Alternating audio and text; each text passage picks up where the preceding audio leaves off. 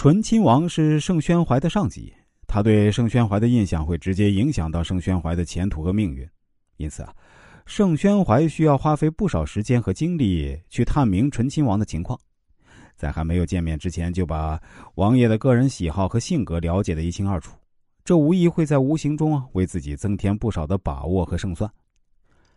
见面的时候，盛宣怀根据之前的推断。得出王爷的喜好和性格，句句都说在醇亲王的心坎上。于是啊，醇亲王觉得这个人很适合自己的胃口，很快对他委以重任。盛宣怀显然是一个极为聪明的人，他的聪明不仅仅是因为他懂得投其所好，更重要的是他知道怎样做才能真正的投其所好，既拍了马的屁股，又能从中得到好处。要想做到这些，就得对这匹马有一个全面的了解，才能做到不盲目的投其所好。那么，到底怎么做才能不盲目的投其所好呢？首先要了解情况，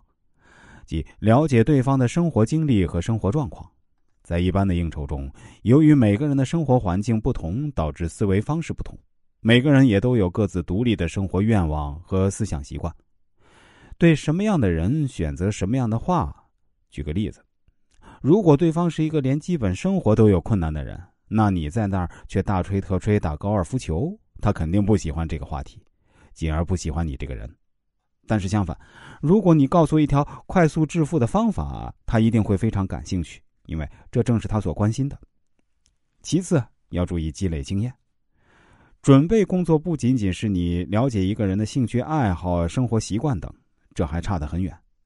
大家应该都知道，在交谈过程中，经验是特别重要的，特别是对于那些应酬的话题和场面，更必须有一定的应酬经验，否则一不小心就会出现一些冷场和尴尬的局面。那么这些经验是怎么来的呢？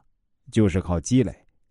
在交际过程中，你需要多去留意交际高手是如何把一些关键因素良好的整合起来，巧妙的避免一些冷场或者尴尬的局面。这个时候，你就得学习并积累，以便在自己遇到这种情况的时候能够轻松应对。最后，要懂得区别对待。曾经有一位在世界五百强做高管的朋友来我这里做人生规划，他说他现在对年轻人很难管理，确实让他很头疼。我当时就对他说：“一定要区别对待，不能简单的把自己的下属划分为年轻人和中年人、老年人之类。”因为每个阶段里啊，又可以细分成不同的种类，而每一个不同类型里面呢，每一个不同个体也是存在差异的。这位高管非常认同我的说法，后来他还介绍好几个朋友来我这里看看，让我分别盘点一下他们的人生，规划一下未来。每个人听完我的分析后啊，也是非常满意的，因为我对他们也做到了因人而异，给不同的人不同的建议。